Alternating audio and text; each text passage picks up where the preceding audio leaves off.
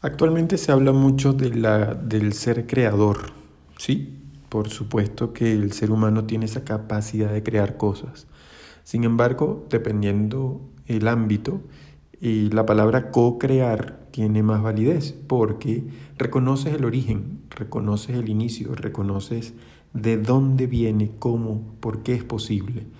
Crear de lo creado es co-crear, crear de la nada es crear. ¿Cuánto creas de la nada? Atención. ¿Cuánto creas de lo que ya está creado? Atención.